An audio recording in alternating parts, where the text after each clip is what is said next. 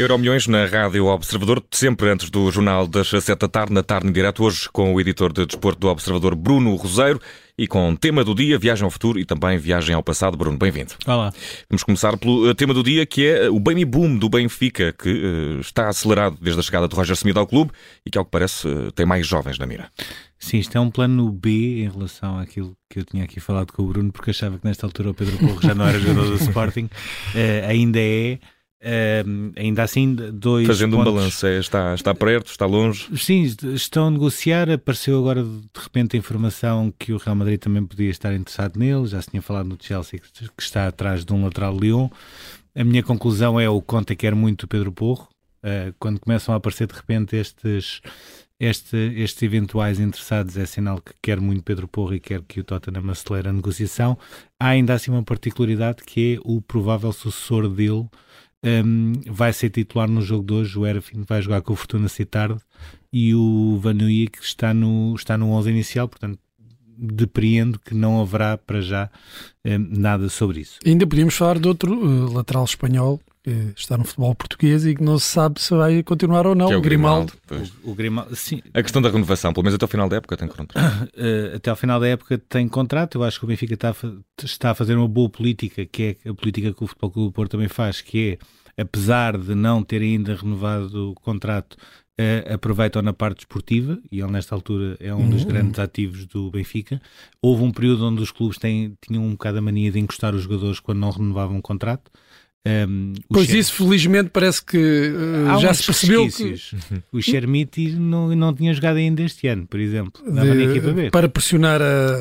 Andava a na equipa B e agora de repente já, já começa a ser opção. Aparentemente parece que vai renovar e já, já joga. Há sempre assim uns resquiciozinhos que vão. Desses, desses tempos. Mas ah, havia uma coisa que eu, que eu te queria perguntar, porque tinha estado também a, a falar sobre o assunto 10 milhões de euros, imaginando que esse seria o valor que o Benfica teria de pagar uh, como prémio de assinatura a Grimaldo, uh, seria um valor uh, aceitável, tendo em conta que o Benfica, se perder Grimaldo, terá de ir buscar.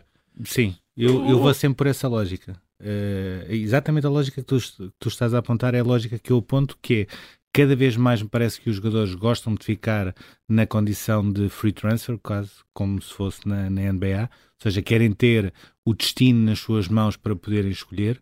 Um, imagino que a parte financeira também seja importante. Agora, um, acho que cada vez mais os administradores destas sociedades têm de pensar o seguinte: o Ristich foi a opção do Benfica. O Ristich tem potencial, tem qualidade para ser um sucessor do Grimaldo? Hipótese A, sim. Nesse caso não daria 10 milhões para renovar com uhum. o Grimaldo. Hipótese B, ainda não está preparado. Nesse caso, se calhar é preferível investir 10 milhões, que uhum. seria provavelmente aquilo que o Benfica iria investir uh, num, num, jogador, num jogador da, da qualidade do, do Grimaldo. E depois tem uma outra vantagem, que é esses 10 milhões podem ser diluídos ao, ao, longo do contrato, ou seja, não é preciso, é quase como comprar um jogador em 5 prestações, se ele renovasse, por exemplo, em 5 anos. Claro. Até em termos financeiros e de, de resultados de exercício, é uma coisa uhum. relativamente fácil de, de contrabalançar. Uhum. Aliás, o Chelsea é um bom exemplo nisso. E fica sempre a possibilidade de vender o jogador, sendo um jogador ainda relativamente jovem, como é o caso de Grimaldo. Sim, e eu acho que o Grimaldo nesta altura tem contexto para ficar. Uh, muitas vezes nós olhamos só para a parte esportiva, uh, os jogadores também são homens, são pessoas, têm vida, acaba de ser pai há pouco tempo, uh, já tem aqui alguns anos em Lisboa. Aparentemente o clube que estaria mais próximo de o contratar, que era a Juventus, não, é, não atravessa propriamente a melhor fase e não é, não é se calhar a melhor solução. e diria que o Benfica começa a ter algum contexto para ficar com, com Grimaldo. Uhum. Não me choca nada pagar, ou seja, uhum. acho que é um valor enorme, mas não me choca nada acordar isso, diluindo nos anos uhum. de contrato, da mesma maneira como ontem estava a haver essa discussão. Não me choca nada que o Benfica pague 2 milhões de euros em Enzo Uh, para, para ele ficar vá, como, quase como, um prévio de fidelidade, digamos assim. Não me choca nada, acho que é uma boa política. Uh, agora fala-se no Chelsea, não acredito que o Enzo volte a cair na armadilha, o Benfica uhum. também não vai uhum. cair certamente, e cada vez mais eu, eu sou muito pela meritocracia, uh, e apesar do Enzo ter errado, um, ehm, existe aqui uma espécie de um compromisso reforçado, até porque em condições normais no verão vai sair e portanto uhum. esse dinheiro acaba por, por voltar. E entretanto desviei-te aqui do assunto principal Não, do tema do sim, dia. Tu, tu se calhar também já tinhas visto. Isto é um artigo que está na marca Sim, sim. que explica o baby boom do Benfica, portanto fala do Tankstead, fala do Yeldrup, penso que é assim, tem que Bruno, uma- nós temos liberdade para iniciar. Como é que Nós sabemos em de quem é que português? estás a falar. o avançado e o extremo é mais fácil, o avançado e o extremo, um, e depois vai fazer aqui uma série, quase um caminho inteiro daquilo que foi o percurso de Roger Schmidt, não só à luz dos resultados esportivos, mas também aquilo que ele foi fazendo em termos de apostas. E isto entronca tudo numa base que eu também acho que é importante discutir, que é eh, falar, por exemplo, neste caso do Benfica, falar da formação do Benfica não é obrigatoriamente falar apenas dos miúdos que vão desde as escolinhas ou dos infantis e fazem todo o percurso no Seixal. Isto também é um bocadinho de formação. Aliás, muitas vezes, por exemplo, o Ederson não é propriamente formação, formação, mas foi um grande guarda-redes, passou pelo Benfica, é um dos melhores do mundo e rendeu uma pipa de massa, salvo erro, 30 milhões na altura. O Lindelof, a mesma coisa. O Nelson Semedo, a mesma coisa. Ou seja, formação não tem de ficar hum, fechado naquele paradigma do fazer toda a formação. Cada vez mais isto é... Se o- calhar até, até faz mais sentido falar uma aposta em, em talento jovem Exatamente. do que propriamente só É reduzir a formação aos jogadores que começaram Exatamente. nas escolinhas. Exatamente. E o Roger Schmidt também aí acaba por ser um treinador importante para o Benfica para ver essa viragem de paradigma. Um, ele aprendeu isto tudo no Salzburgo, onde lançou o Sadio Mané. Um, no Leverkusen tem o Havertz, eh, tem o Salanoglu, tem o Son, tem mais tarde no PSV o Malan e o Gapco. Portanto, são uma e o série Madueca tam- também. também, ou seja, eh, ele claramente consegue potenciar jovens. A questão é preciso ter qualidade nesses jovens. E a marca fala já aqui num, num novo jogador, o Kenan Hill diz que ele já conhecerá já há muito tempo da Juventus e que nesta altura ele é sub-19, eh, nesta altura poderá ser um negócio mais fácil.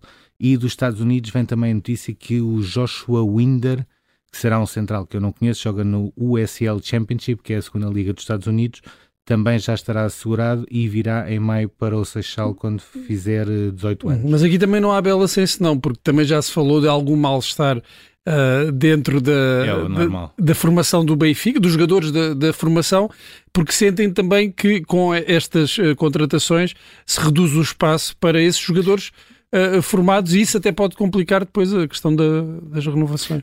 E- há aqui também uma outra parte que é eh, a seleção nacional, as seleções nacionais também poderiam perder potenciais talentos que não teriam espaço.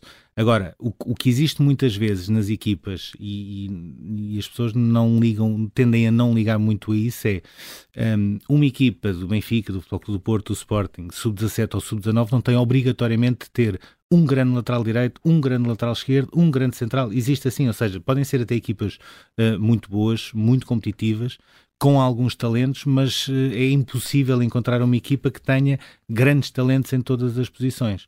Um, e aquilo que me parece que o Benfica vai começando a jogar é perceber a, a médio e longo prazo aquilo que lhe poderá fazer falta e começar a investir também Logo, nesses jogadores nesse, nesse mercado. Parece-me que é uma alteração de paradigma uh, inteligente, importante, que coloca ainda mais o Benfica à frente na formação e para a qual é preciso algo que os clubes portugueses são muito renitentes, que é pagar alguma coisa pelo incerto. E o Benfica tem pago pelo incerto e as coisas têm corrido bem até agora. Veremos agora com esta aposta nórdica onde é que isto irá parar. Nórdica e, jovem. Bruno, viagem ao futuro. Uh, que público é que teremos daqui para a frente para Djokovic, que uh, está de regresso para o Open da Austrália e que Sim, está a levar tudo à frente? Isto é, esta é a minha pergunta, eh, porque já, já percebi que o Bruno viu o jogo do Djokovic, portanto, como não há assim muito para dizer do jogo do Djokovic, que, que é treino atrás de treino, a única, a única coisa minimamente interessante é perceber se ele está a ser assistido ou não ehm, na perna, portanto, dos primeiros três jogos foi, o quarto não foi e, e tinha sido até hoje o melhor jogo dele, hoje conseguiu eh, superar-se outra vez. Um, a- a- as grandes notícias, há aqui dois fenómenos paralelos interessantes no Open Austrália. Um, uh, mais de 20 anos depois, há três americanos uh, nos quartos de final. Só um é que passa, que é o que vai jogar com o Djokovic, uh, o Tommy Paul. Eu acho que o Ben Shelton poderá ser aquele que tem mais potencial para ir mais longe, mas os Estados Unidos estão a aparecer novamente no ténis. E a dúvida será que Tsitsipas vai outra vez a uma final do Grande Slam, sendo claramente não favorito em condições normais, porque deverá cruzar com o Djokovic. Mas eu gostava de centrar a conversa numa situação que é, mais uma vez o Djokovic queixou-se que havia um adepto propositadamente a insultá-lo e provocá-lo e quando chamou a atenção ao árbitro... E logo, logo muito numa, numa fase inicial do, do, do, jogo. jogo. Portanto, percebe-se que é algo quase premeditado, ou seja, alguém que vai para, para assistir a um jogo e que não está propriamente a assistir a um jogo, está lá para tentar desconcentrar Djokovic.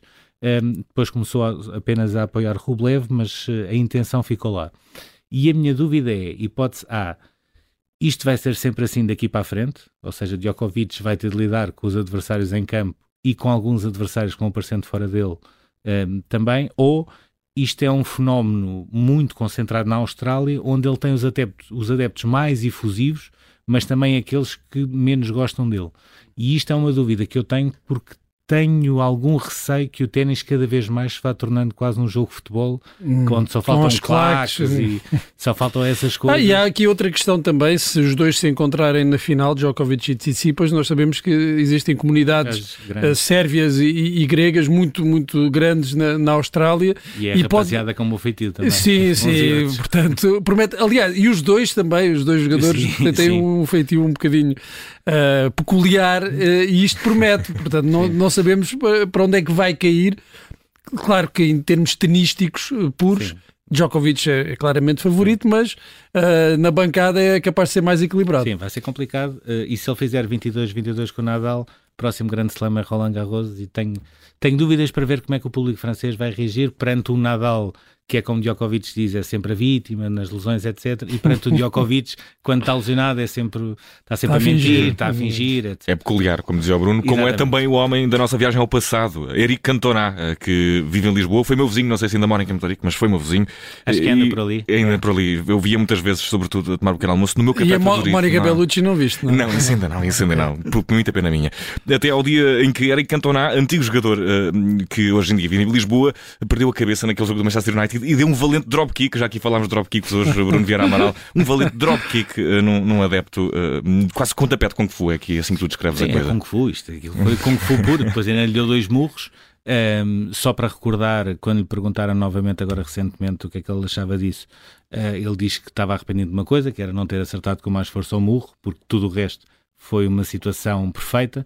Depois falou também que era na altura em que ele era patrocinado pela Nike, jogava com a gola para cima, ou seja, havia quase ali algo circense e de espetáculo no meio, no meio daquilo. E foi, tudo. aquilo foi um grande espetáculo. Foi um grande espetáculo. Uh, Eu lembro-me melhor do, desse, lance, desse lance do que de qualquer gol que ele tenha marcado. Bem, não, não, não, vou dizer há isso. aquele chapéu. Ah, esse, esse, é mítico. Mas pronto, então está ao mesmo nível. Mas a primeira coisa bem... que me vem à cabeça, apesar de saber claro. todos os jogadores Cantona, é este ponto. E que é um jogador decisivo na história do United, claro, e na história de Alex Leeds. Ferguson. Uh, e do Leeds também. E do Leeds, uh, que é campeão, e depois vai para o United, United, que ainda não tinha conquistado um título com, com Alex Ferguson. Certo, e a história muda toda quando, quando ele vai. Portanto, não foi só pontapés. Não, o, não ele era, era craque. Quando lhe apetecia, era claro, craque. Claro. Só que nem sempre lhe apetecia. Um, há aqui um ponto curioso que é há 28 anos aconteceu este pontapé e poucos dias depois ele deu uma conferência de imprensa onde chamou os jornalistas todos, exatamente, da, e disse apenas quando as gaivotas chegam às traineiras é porque uh, acham que uh, vão atirar sardinhas ao mar muito obrigado. E foi-se embora. E depois houve alguns jornalistas que ficaram a olhar para ele, ou outros começaram a rir. Uh, outros ficaram a tentar entender a mensagem. Mas, e a conferência acabou mesmo ali, ou seja, achavam que aquilo pronto, era mais uma brincadeira, que ele viria falar e pedir desculpa. Não, uh, nada. É uma uh, grande personagem, aqui uma história. Não é a primeira vez que ele deu um pontapé de Kung Fu. Uh, já, tinha, já tinha algum histórico disso também no, no Auxerre e tem uma outra particularidade que é ganhou o último título ex-Premier League, 91-92 pelo Leeds, ganhou a primeira edição da Premier League, 92-93 pelo United, e pelo meio foi oferecido ao Liverpool e o Liverpool uhum. disse que não queria. Foi jogar a Supertaça de 92, Leeds contra o Liverpool, marcou 3 golos e o Leeds ganhou 4-3. Euro Milhões na Rádio Observador com o editor de desporto do Observador, Bruno Rosário. Bruno, um abraço. Obrigado.